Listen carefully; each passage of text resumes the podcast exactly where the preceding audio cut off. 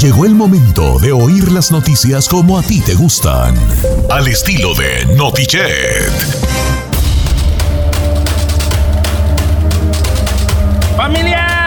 Estamos al aire, estamos en vivo, señores. Hoy Notiche es diferente, un poco diferente, un mucho diferente y qué bueno, señores, porque hoy no empezaremos con nuestras noticias que regularmente, con que regularmente empezamos, porque tenemos una invitada el día de hoy que nos hace el favor de estar presente.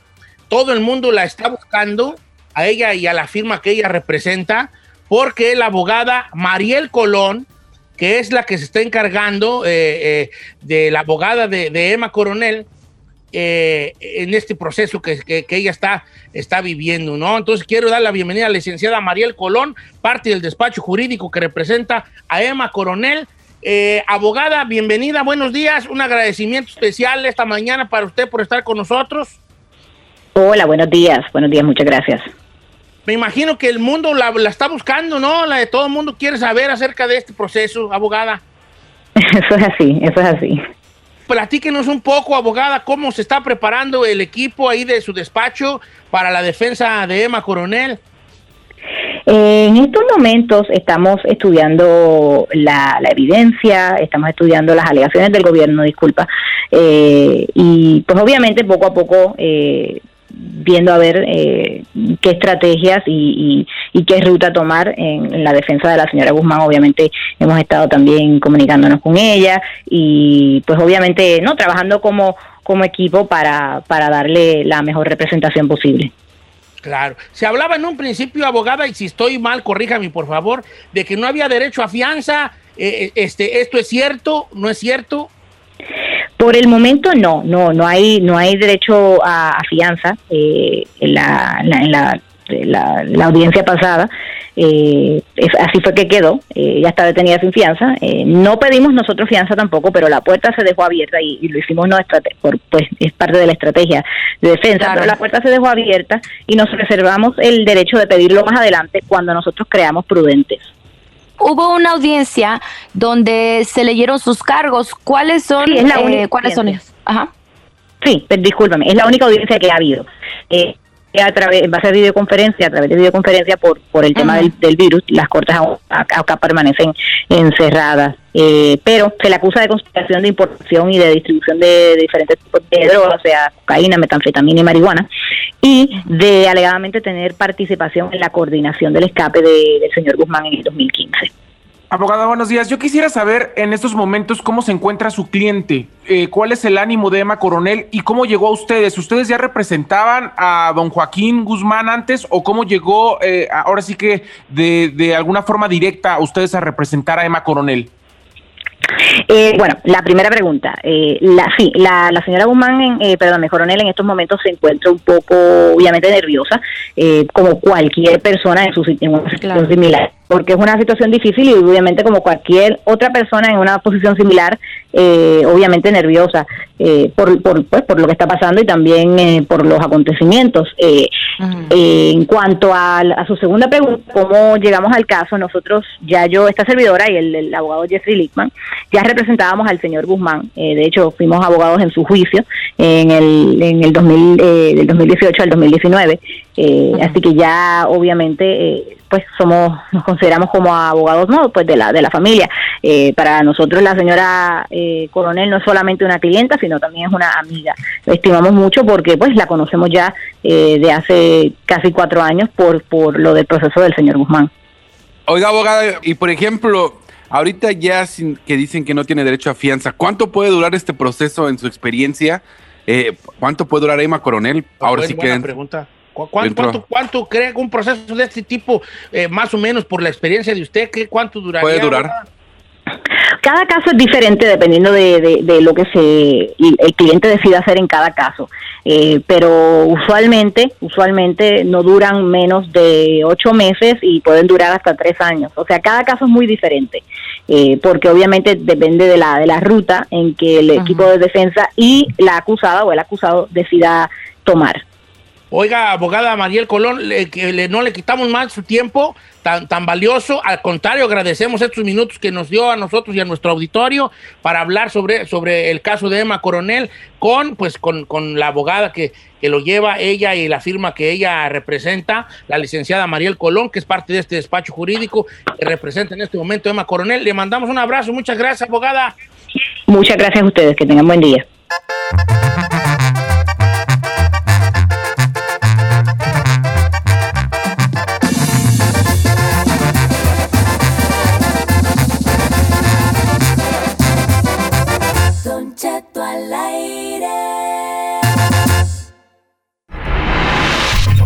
Todos los que cruzamos y ya no nos vamos, hay que estar informados con la abogada Nancy Guarderas en Aguas con la Migra. En Don Cheto al aire.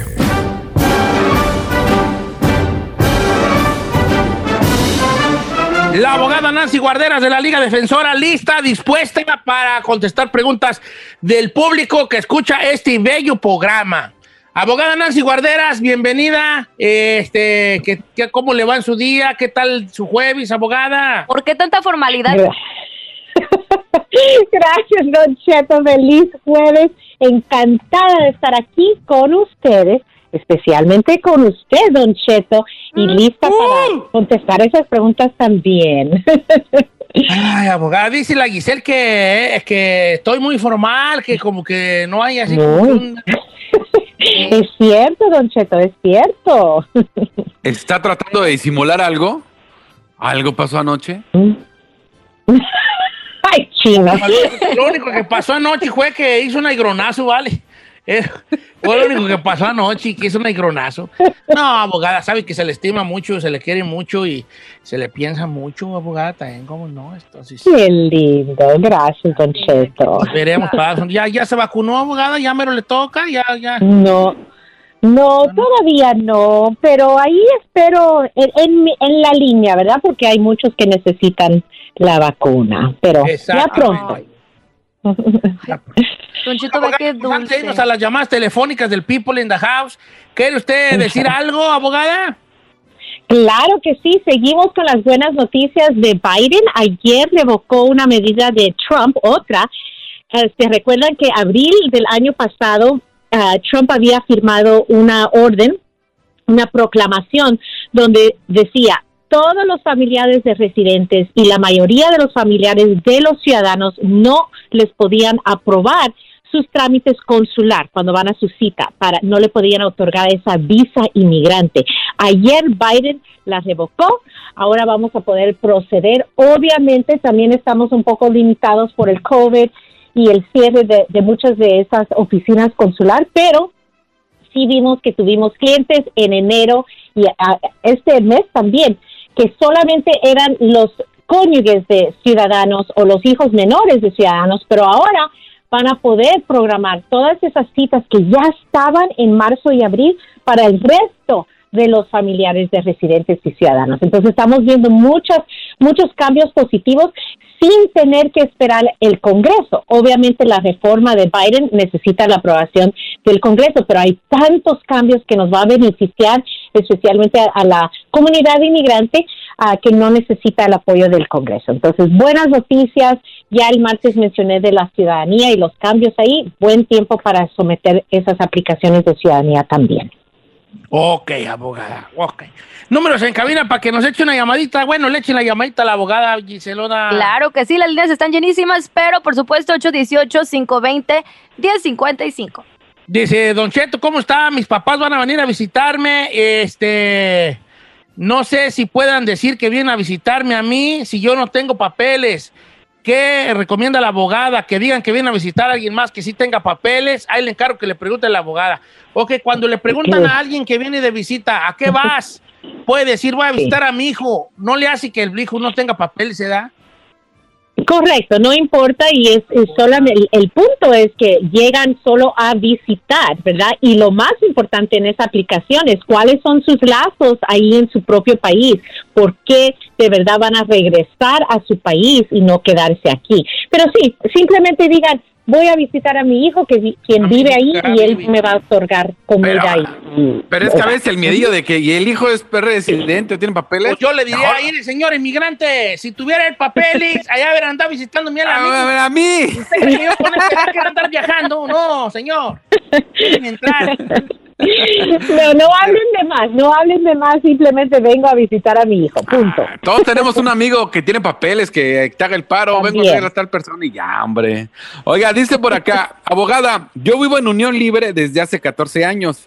Tengo una hija en este momento de 16 años. Cuando ella tenga la edad para arreglarme, que todavía le falta, dice, ¿me podría alegar a mí y a mi esposo o mi pareja, aunque no estemos casados?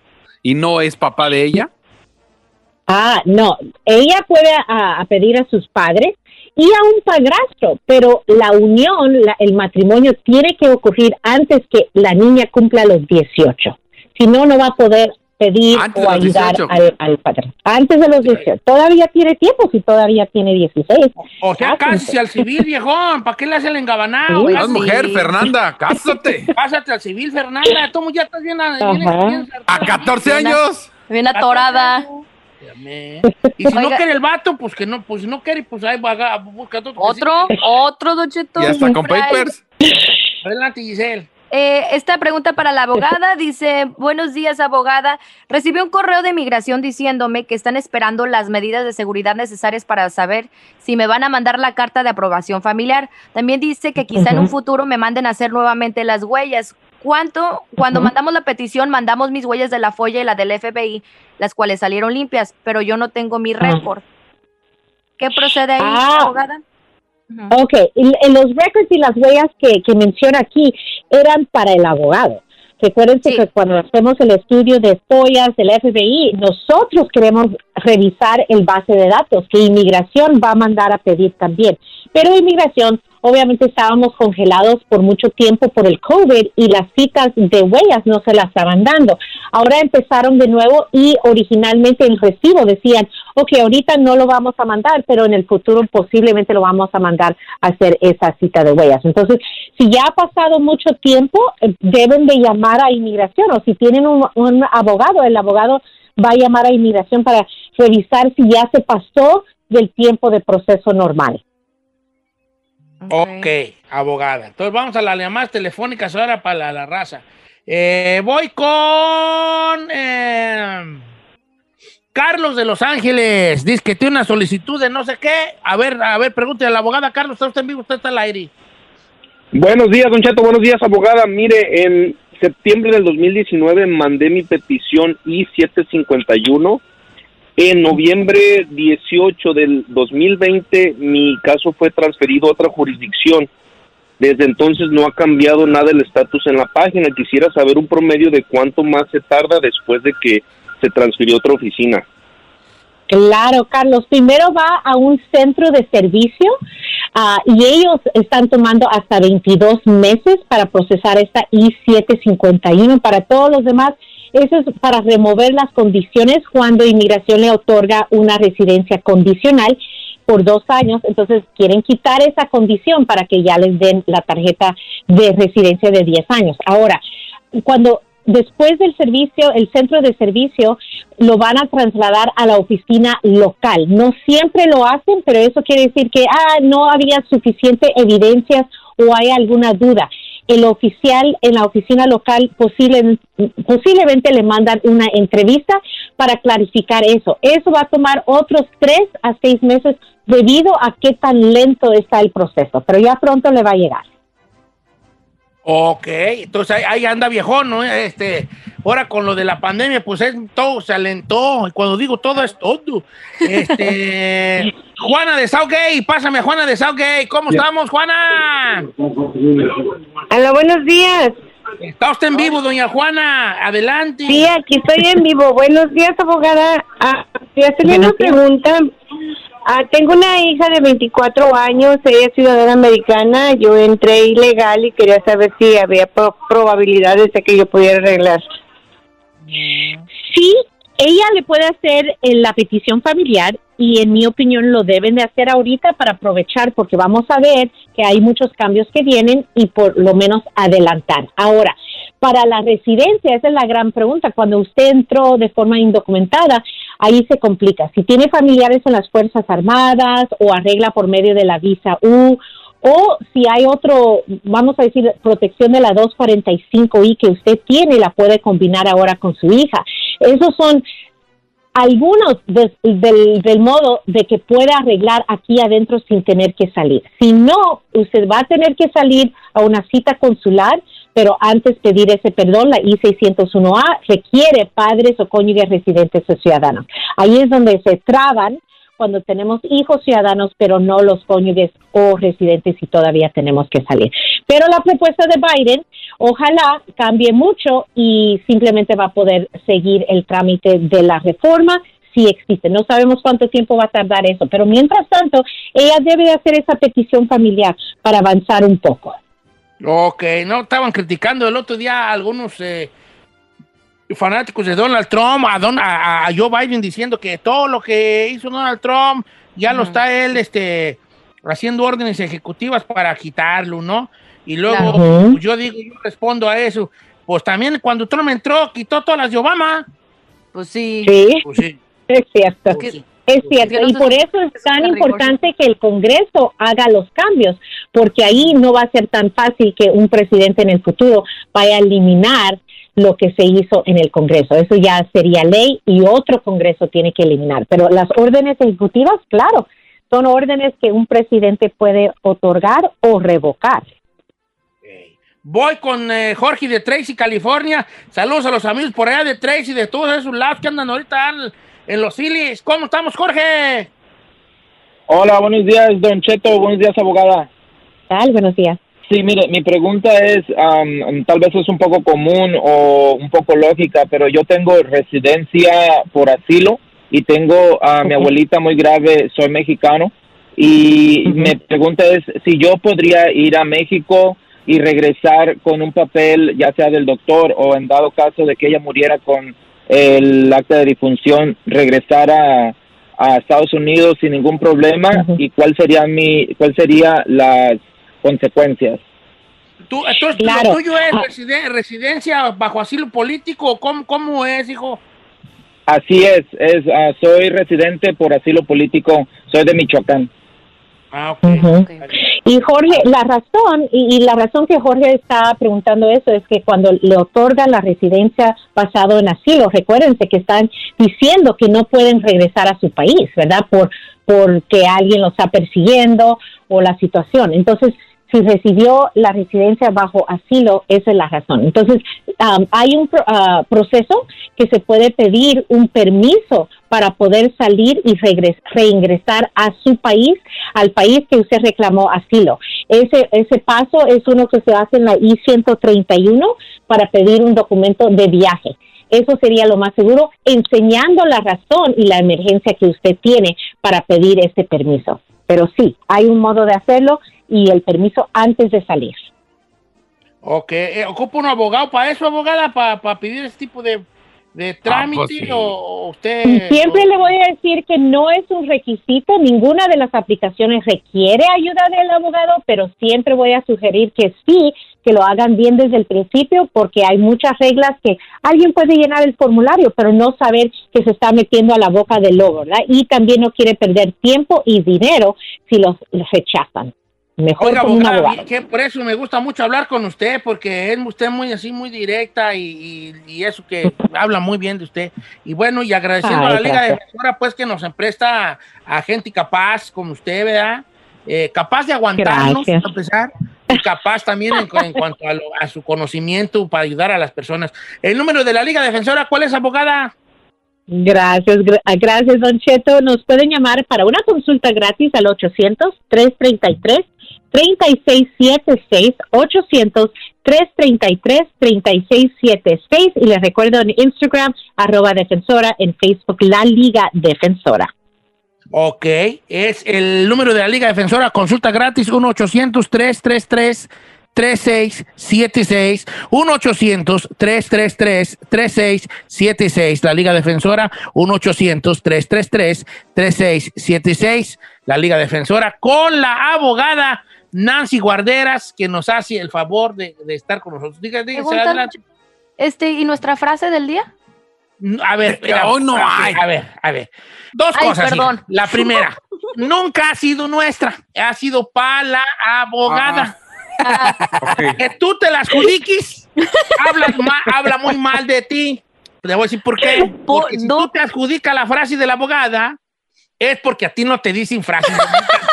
Don Cheto, es que ya siento que soy parte de, de este amor, entonces por Todos, eso todos nos lo adjudicamos, Don Cheto. Todos, Claro. nada más dice él. consideramos que somos parte de este vínculo, Claro. o sea, somos un, somos una unión todos de este amor. A ver, ándale, jálese. ok, le voy- te voy a decir una a ti, o sea, le voy a decir una a la abogada, pero es para todas las muchachas. Ok, va. Ahí le va, una frase. Ahí está. Mujeres, al final, no es con quien te lo haces rico el sábado en la noche, es quien te abraza todos los días de la semana. No es con quien te besa los miedos y te salva de las tormentas, es con quien te hace vibrar el alma y no con quien solamente quiere quitarte o quitarse las ganas. Yo sigo quitarme las ganas nada más. ¿Para qué hacemos? Ay, Qué lindo. ¡Cállate! ¿Por qué matas esto? ¿Eh? Ah, sí, nomás quiero quitarme las ganas. Ah, ¿Para qué le hacemos al güey? Eso, chino, eso, ¿ves? Eso. Gracias, abogada, la quiero con toda mi alma. Ay, lo amo, Don Cheto.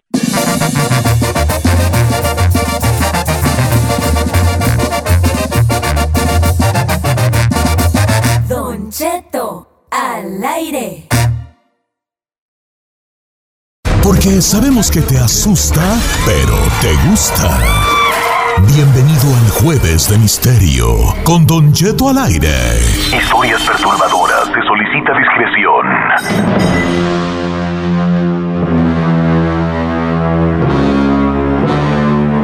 Ah, eh, eh, va, a haber, va, va- va a haber jueves de misterio. Sí, Ah, señor. claro. ¿Usted no debe Señor. contar la historia de la mano peluda de por qué había muerto Juan Ramón Sáez y su equipo, señor?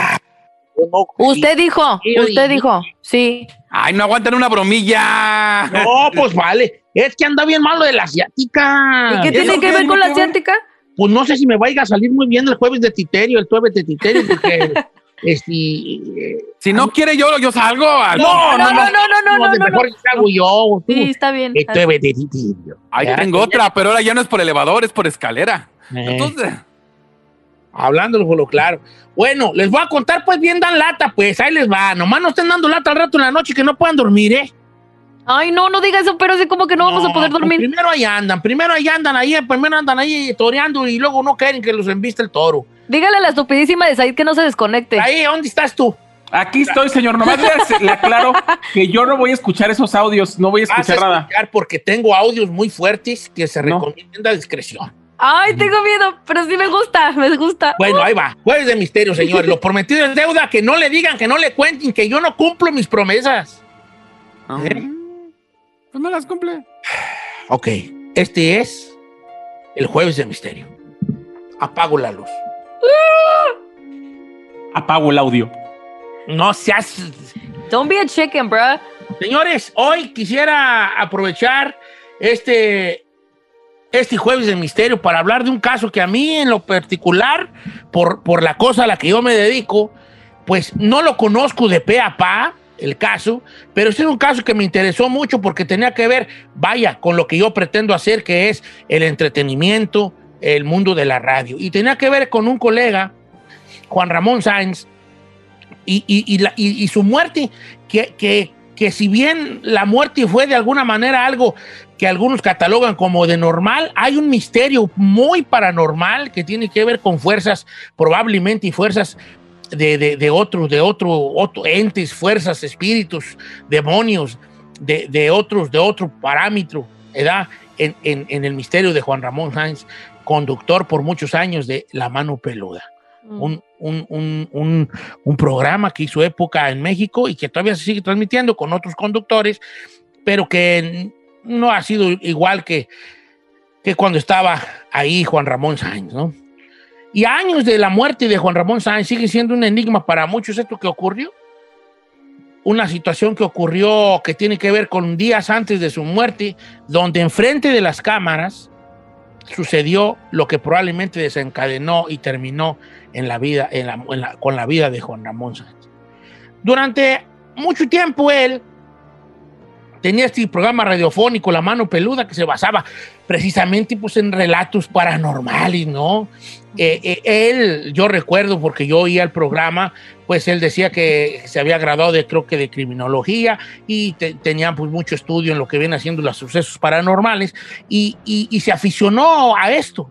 Todo esto empezó como una afición y esto lo convirtió en que se dedicara a un programa radial donde la gente hablaba y contaban sus historias, ¿no? Historias de misterio, historias paranormales, ¿no? Enigmas y de ese tipo de cosas. La mano peluda. Había muchos casos que hicieron historia, muchos casos, donde el, locutor y su equipo, que tenía expertos ahí, psiquiatras, eh, gente que sabía de demonología, parapsicología y obviamente religiosos, escuchaban los casos que llamaban a la estación y con, esa, con ese timing que tenía Juan Ramón Sáenz y los expertos, pues acaban eh, que el caso fuera entretenido, ¿no? Y tenían, ahora sí que llegó un momento en que tuvieron a todo México escuchando los casos paranormales de la mano peluda a cargo de Juan Ramón Sáenz. Y hubo casos épicos, el caso de Katia, el caso de Clarita, el del niño con cuernos. Pero el caso del que vamos a hablar hoy, en el Jueves de Misterio, es el caso Josué. Así se le conoce. Y es un caso tan famoso y tan lleno de misterio que usted puede encontrar infinidad de cosas, sin fin de cosas sobre este caso. Probablemente, y me voy a quedar muy corto en cuanto a indagar de verdad hasta las raíces de este caso, que sucedió en el año 2002 pero les voy a tratar de contar todo lo que yo sé sobre el caso de Josué y de la misteriosa muerte de Juan Ramón Sáenz, conductor de la mano peluda. Ahí ¿estás ahí? Cuando la gente del programa de la mano peluda, conducido por, por Sánchez y su equipo, reciben la llamada de Josué Velázquez, un hombre que aseguraba haber vendido su alma al diablo. Cuando él era joven, según el relato de Josué Velázquez, su familia empezó a presentar problemas económicos. Y él, con su juventud, con la inexperiencia y porque tenía una afición, una afición a lo oculto, tomó un camino que aparentemente era el camino más fácil basándose en las leyendas que existían desde siempre. Josué hizo el pacto con un demonio a cambio de su alma para obtener lo que él quisiera. Ojo aquí, no riquezas, lo que él quisiera. Según el relato de Josué, este demonio con el que este ente le enseñó a tener a, tener un control sobre las personas que él quisiera tener, o sea, como un hechizo, pues, que pudiera hechizar a las personas y conseguir lo que él quisiera, pero siempre a cambio de algo. Al principio, pequeños rituales. El demonio pedía ser adorado, como todos los dioses, porque el Dios que no se adora es un Dios olvidado. ¿Y de qué sirve un Dios olvidado? Este demonio le concedía todas las cosas y como les platico, a un principio todo era con rituales con velas y, y, que un círculo de esta manera y que unas líneas trazadas de esta manera y que estas palabras y esto y lo otro. Pero al pasar el tiempo, el demonio empezó a exigirle otro, todo, otro tipo de sacrificios a cambio de cosas que tenían más valor. Cuenta la historia de Josué que el demonio empezó a pedirle sacrificios de animales y así. Hasta que el demonio le pidió matar a un familiar a cambio de un objeto del cual se habla muy poco, pero dicen que existe, que era el anillo de Salomón.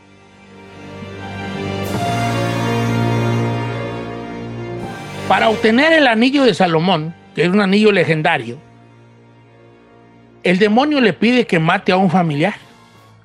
Y Josué mató a su abuela.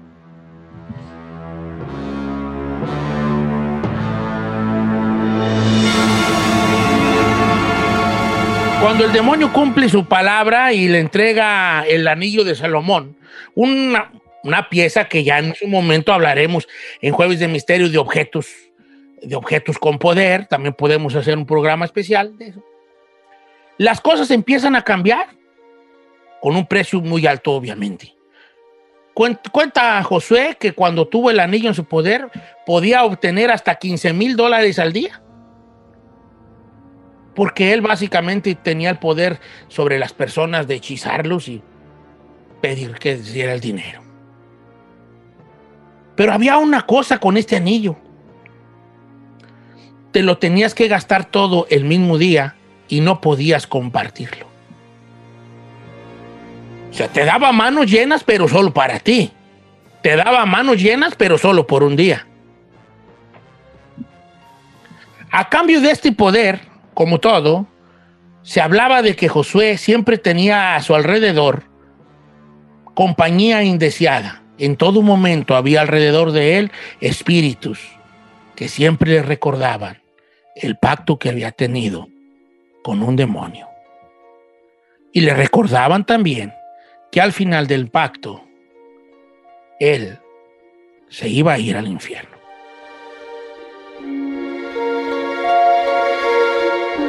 Cuando Josué decide hablar al programa de Juan Ramón Sáenz de la mano peluda, es cuando él ya había buscado ayuda con brujos, con chamanes para deshacer este pacto que tenía él con este demonio, porque oiga, usted cree que la gente que hace pactos con el diablo hace pactos con un diablo, no. En el infierno hay legiones inmensas de, de demonios. Entonces él habla al programa cuando él ya miraba que era imposible deshacerse de este pacto con este demonio que él había pactado. Y contacta al programa con Juan Ramón Sáenz. Y de acuerdo con el relato, donde estaba ahí un pastor, él cuenta el relato que yo les acabo de contar y empiezan a escucharse mientras está la llamada ruidos extraños. Él empieza a relatar en vivo, Josué, lo que estaba sucediendo. El audio que va a escuchar a continuación es el audio que salió en vivo en su momento, donde está Josué, que es la víctima, Juan Ramón Sáez, que es el conductor, y un sacerdote que está tratando de calmarlo y de hacer un exorcismo a través del teléfono. Este es el audio que les voy a presentar, crudo, como salió al aire. Adelante. ¿Qué características tiene que tener Josué? ¿Qué está pasando, Josué? no, están hablando, están gritando estos seres, pero no pasa nada, Señor, continúe. Y ellos están escuchándome. Jesucristo los venció en la cruz. Jesucristo con la sangre preciosa que derramó en esa cruz dio libertad del pecado, dio libertad al hombre para poder encontrar a su Creador. Jesucristo es el Señor de nuestra vida, es el Rey de Reyes y Señor de Señores y es el único que tiene toda autoridad para desechar lo maligno, porque Cristo Jesús es el Señor y no hay otro como Él. Él dio la revelación y Él inspiró a hombres para poder escribir la voluntad de Dios, para que nosotros conociéramos a Dios, supiéramos quién es Él, conociéramos de su amor, conociéramos de su perdón, conociéramos de su santidad que Él quiere compartir contigo. En el nombre de Cristo Jesús, te ordeno que te calles. Te ordeno que te calles. En el nombre de Jesucristo, en el nombre de Cristo, cállate. Cállate en el nombre de Cristo Jesús y escucha, Josué. No prestes atención a esas voces. En el nombre del Padre, del Hijo y del Espíritu Santo. En el nombre del Padre, del Hijo y del Espíritu Santo. Cristo Jesús es mayor. Cristo Jesús te ama. Cristo Jesús te quiere limpiar y liberar. Cristo Jesús es mayor y quiere hacerlo. En el nombre del Padre, del Hijo y del Espíritu Santo. En Cristo Jesús. No pierdes, no prestes atención. No prestes atención. No prestes atención. No, es que Dios mío, no, yo, yo, yo, yo no escucho nada, yo no escucho nada. No escuchas nada. No escucho nada. En el nombre del Padre, del Hijo del Espíritu Santo, en este momento declárate, yo pertenezco a Cristo. Declárate, yo pertenezco a Cristo. ¿Qué me están hablando, güey? Yo pertenezco a Cristo. Yo pertenezco a Vas a empezar a tomar esto. Ponte, ponte el casco de la salvación. Ponte el casco de la salvación.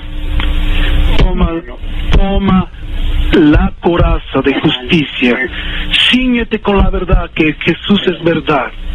Cálzate con el, el apresto del Evangelio. Y en el nombre de Cristo Jesús, toma la palabra de Dios como la espada. La espada santa que es la palabra de Dios. Pero sobre todo, el escudo de la fe para echar fuera todo dardo del maligno que en este momento te quiera atormentar y te quiera causar temor. Temor. En el nombre de Cristo Jesús, Josué. Así sea, para honra y gloria de Dios. Así sea. Yo, yo lo escucho a usted, yo lo escucho a usted. Nada más. Clama a Dios, clama a Dios. Clama a Dios. Clama a Dios. Pero es que... Vamos a, a decir el Salmo 23, Josué. Jehová es mi pastor.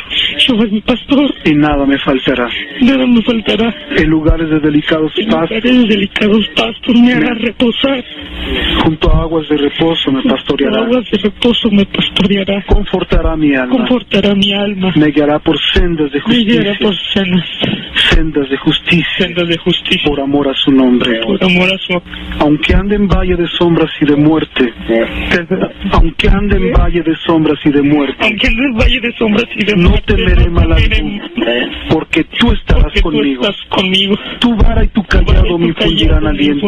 aliento. Aderezas mesas delante de mí Delante de mis enemigos. y en presencia de mis angustiadores. Presencia de mis atormentadores.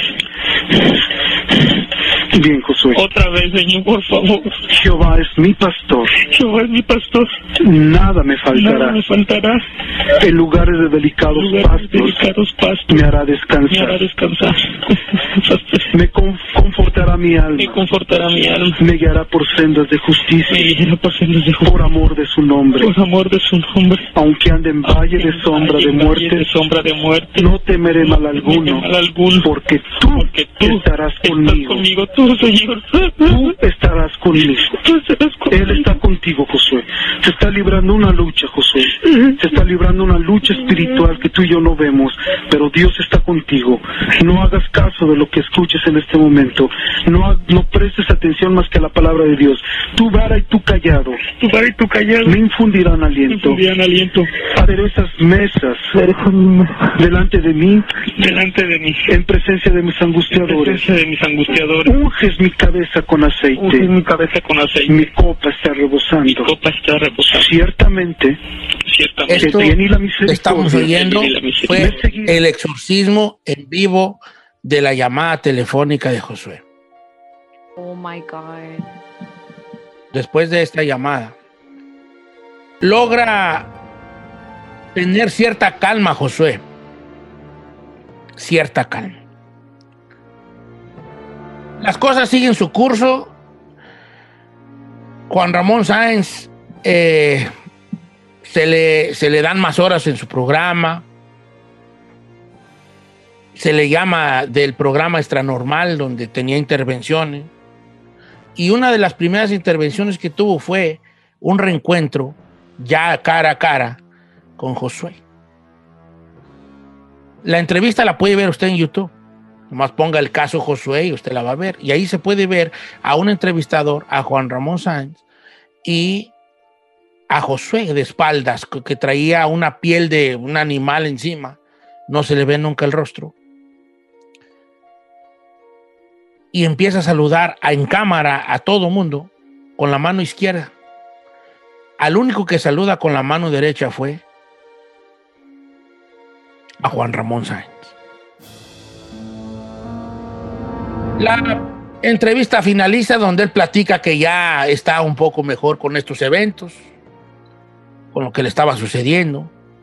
Pero la cosa no termina ahí, ya que días después, el camarógrafo cae al hospital. El conductor del programa tiene un accidente que casi le cuesta la vida. Y también días después de la entrevista, Juan Ramón Sáenz fallece. Empiezan las teorías de lo sucedido. Y llegó a haber gente que acusaba a Josué de que lo habían matado de alguna manera por intervención de los espíritus con los que él trató. Y el misterio de esto está en que cuentan que el único forma de salvarse y de que Josué se salvara de bien a bien de este pacto era entregándole la vida del que sacó a la luz el pacto que tenía el demonio y Josué. Y esa persona era Juan Ramón Sáenz.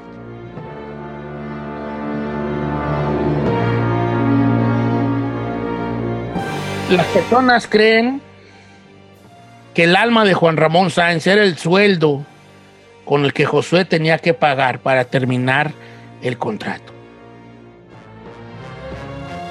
En una entrevista después, para el mismo programa, con el mismo conductor que se accidentó, Josué declara que él no quería que él muriera, pero también puntualizó que los espíritus, los demonios con el que él había pactado,